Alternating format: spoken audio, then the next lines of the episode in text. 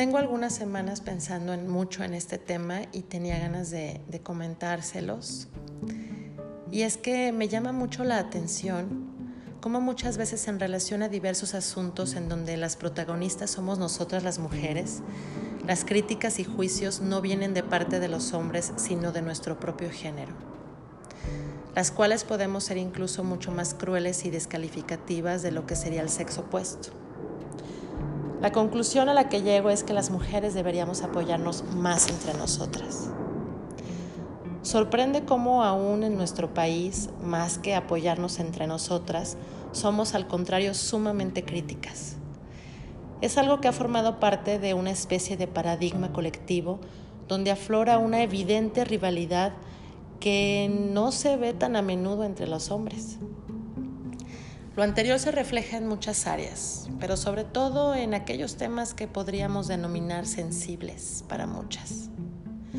Por mencionar algunos ejemplos, la crianza, el parto, el peso, la lactancia, el trabajo, la familia, los hijos, la sexualidad, etc.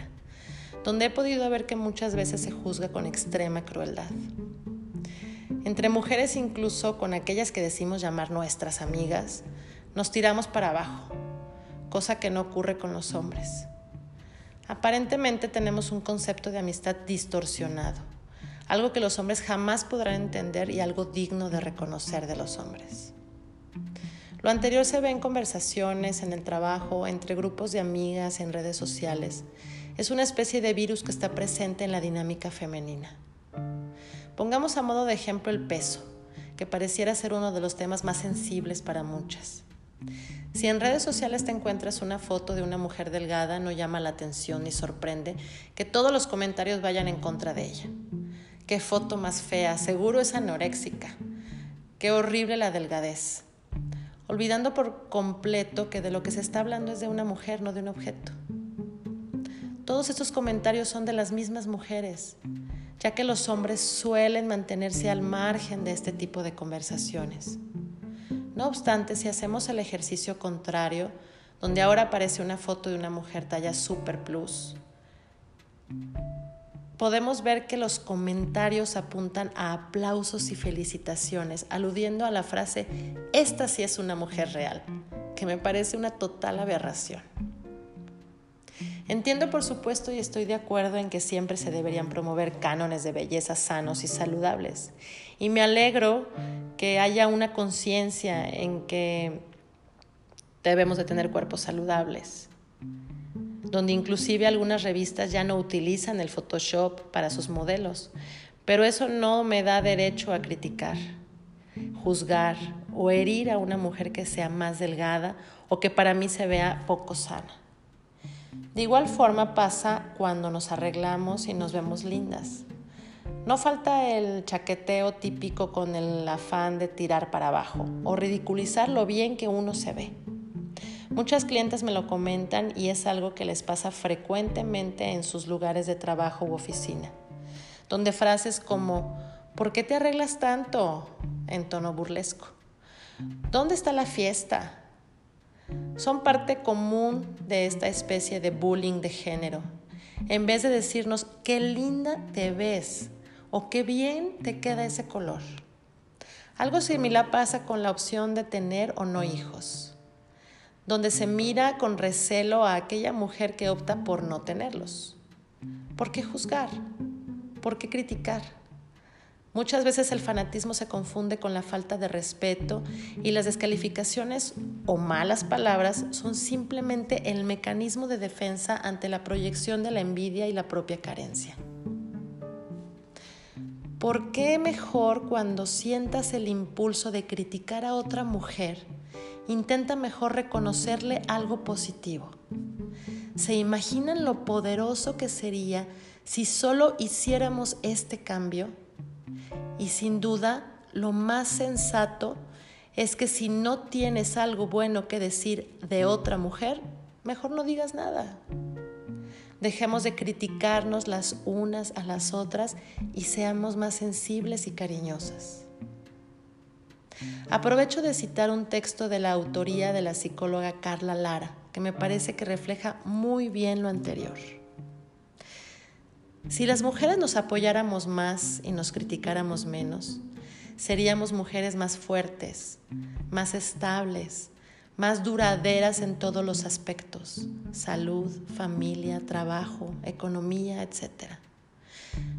No es que ciertas actividades o hechos sean incompatibles y que eventualmente nos lleven al fracaso como la maternidad y el trabajo o una mujer líder en su profesión y el matrimonio, o la soltería y la felicidad, o la juventud y la madurez, o la vejez y la salud.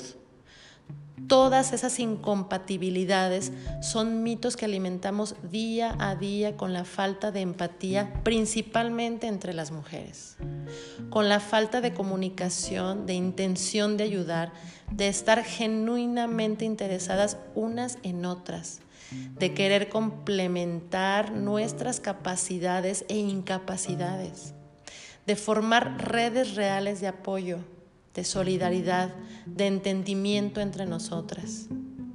No tenemos que regresar a la tribu dirigida por una matriarca. Solo necesitamos confiar unas en otras, abrazarnos más, sonreírnos más, preguntarnos unas a otras qué necesitamos ofrecer lo que tenemos, manifestar y reconocer los logros de otras, rescatarnos de nuestros fracasos y ayudar a recuperarnos. A pesar de todos los avances y de cómo la mujer ha logrado ganar en terreno que antes era solo de hombres, no hemos logrado madurar lo suficiente para reconocer que necesitamos de otras mujeres y que juntas podemos hacerlo mejor y esto sucede en todos los círculos en los que participamos.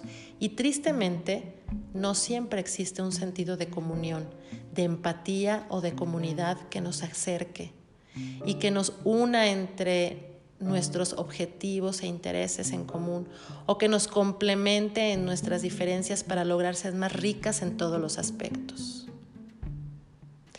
En el caso específico de las mujeres, Después de conseguir tantos espacios en el mundo político, laboral y familiar, nos hace bien seguir fortaleciendo el apoyo mutuo.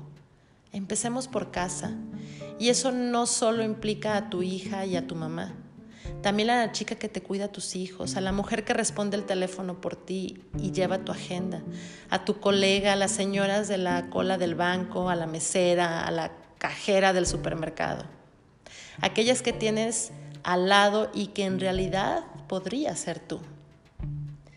Y es que escoger el amor por encima de cualquier sentimiento y emoción negativa es una fórmula que no puede fallar.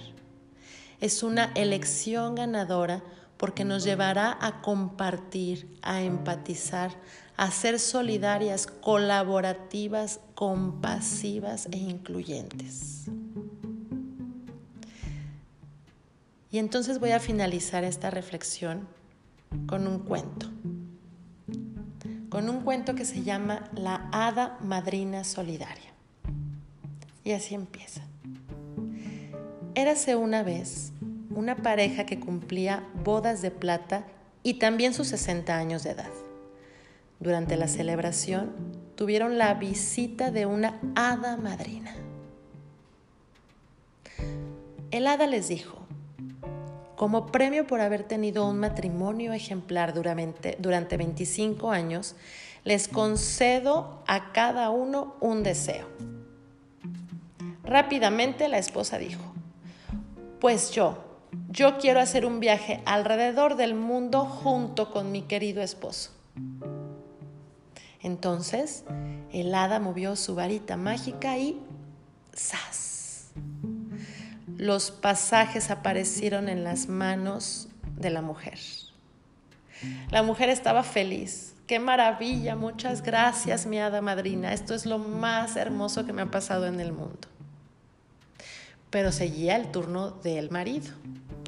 Entonces el marido dijo, ay, ¿qué será bueno? Esta oportunidad solo se presenta una vez en la vida. Entonces volteó con la esposa y le dijo, perdóname mi amor, pero mi deseo es tener una mujer 30 años más joven que yo.